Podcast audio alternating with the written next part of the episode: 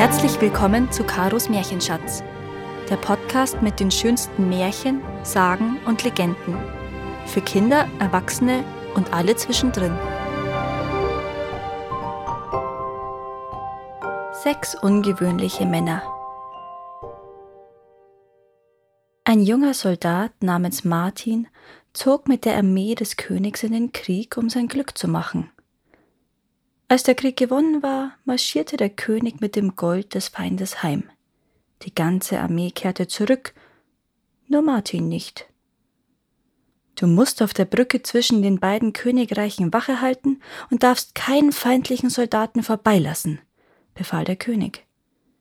Martin hoffte, er werde gut belohnt werden, aber der König wusste, dass alle feindlichen Soldaten nach Hause zu ihren Höfen gegangen waren. Er wollte keinen Pfennig für die Wache bezahlen. Der arme Martin hielt wochenlang Wache. Kein feindlicher Soldat kam und auch kein Essen und kein Geld vom König. Der einsame Soldat musste vorbeiziehende Bauern um Almosen bitten. Und schließlich begriff er, dass der König ihn vergessen hatte. Er beschloss, zum Palast zu gehen, um seinen Lohn zu fordern.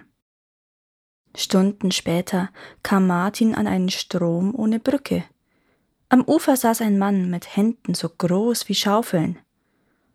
Möchtest du diesen Strom überqueren? fragte er Martin. Er entwurzelte einen riesigen Baum und legte ihn über den Strom. Komm mit, wir machen zusammen unser Glück, sagte Martin, nachdem er ihm gedankt hatte. Die beiden waren nicht weit gegangen, als sie einen Jäger trafen, der mit seinem Gewehr auf einen fernen Berg zielte. Auf was zielst du? fragte Martin. Siehst du die Spinne in dem Netz oben auf dem Berg?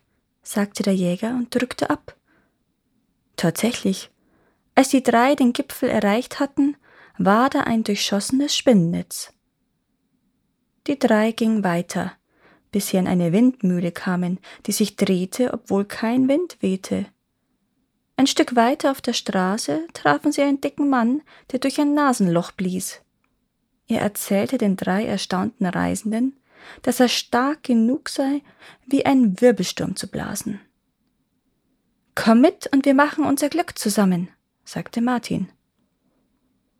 Als die vier Männer zur Stadt kamen, trafen sie einen dünnen, herumhüpfenden Mann.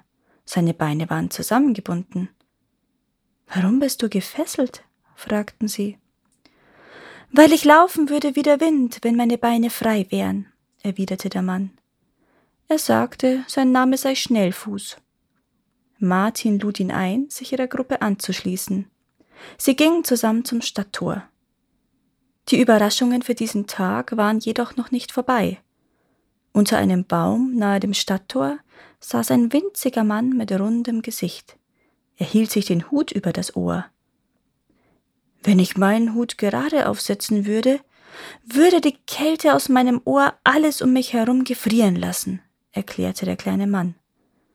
Martin lud auch diesen ungewöhnlichen Mann ein, sich der Gruppe anzuschließen, und die sechs Männer gingen in die Stadt.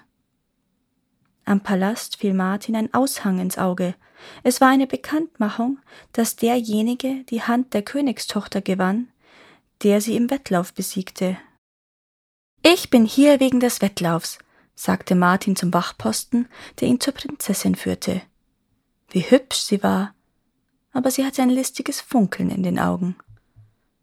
Martin forderte sie zum Wettlauf heraus, erklärte aber, dass ein Freund für ihn laufen werde. Die Prinzessin, der der Soldat gefiel, war einverstanden. Am nächsten Morgen standen Martin und seine Freunde am Start bereit, beim Startschuss Schnellfuß die Beine loszubinden. Peng!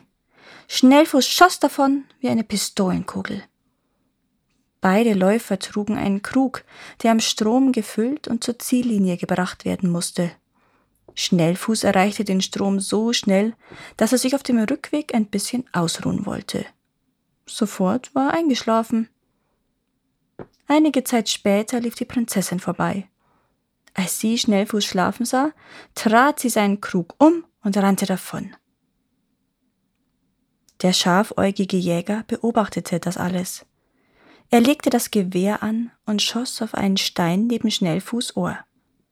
Schnellfuß sprang auf die Füße, gerade noch rechtzeitig, um die Prinzessin über einen Hügel verschwinden zu sehen.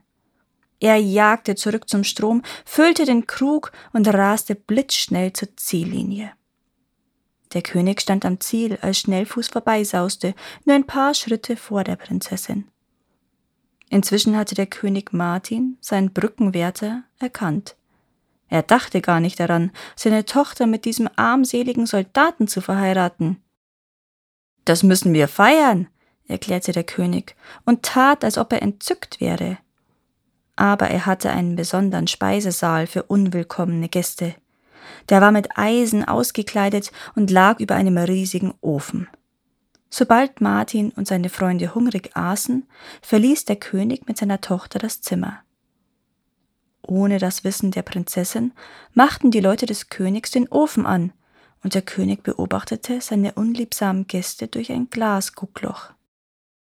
Als Martin merkte, dass es im Saal immer heißer wurde, setzte er dem rundgesichtigen Mann den Hut gerade auf.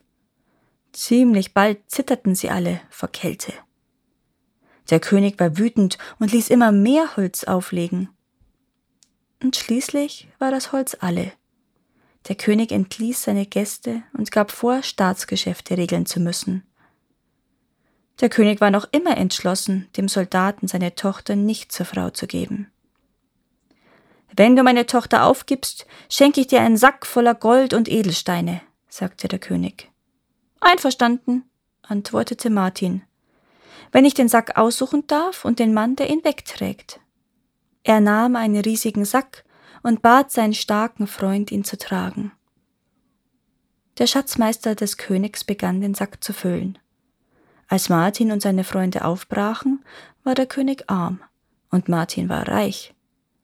Der König bekam einen Wutanfall und befahl seiner Reitertruppe, die sechs Männer einzufangen und tot oder lebendig zurückzubringen. Die Männer des Königs galoppierten hinter Martin und seinen Freunden her und verlangten das Gold von ihnen zurück, wenn ihnen ihr Leben lieb sei. Da fing der dicke Mann an zu pusten. Er blies so stark, dass Pferde und Reiter meilenweit durch die Luft flogen. Los, kommt, rief Martin, und sie gingen alle zu der Brücke, die er bewacht hatte. Die sechs teilten sich die Schätze und trennten sich. Martin überquerte mit seinem Vermögen die Brücke und wollte nie mehr in das Land dieses bösen Königs zurückkehren. Danke, dass ihr auch dieses Mal zugehört habt. Es würde mir sehr helfen, wenn ihr diesen Podcast abonniert und wenn er euch gefällt, mit euren Freunden und eurer Familie teilt. Habt ihr Vorschläge oder Wünsche für weitere Geschichten? Dann schreibt mir. Meine Kontaktdaten findet ihr in den Show Notes. Bis zum nächsten Mal.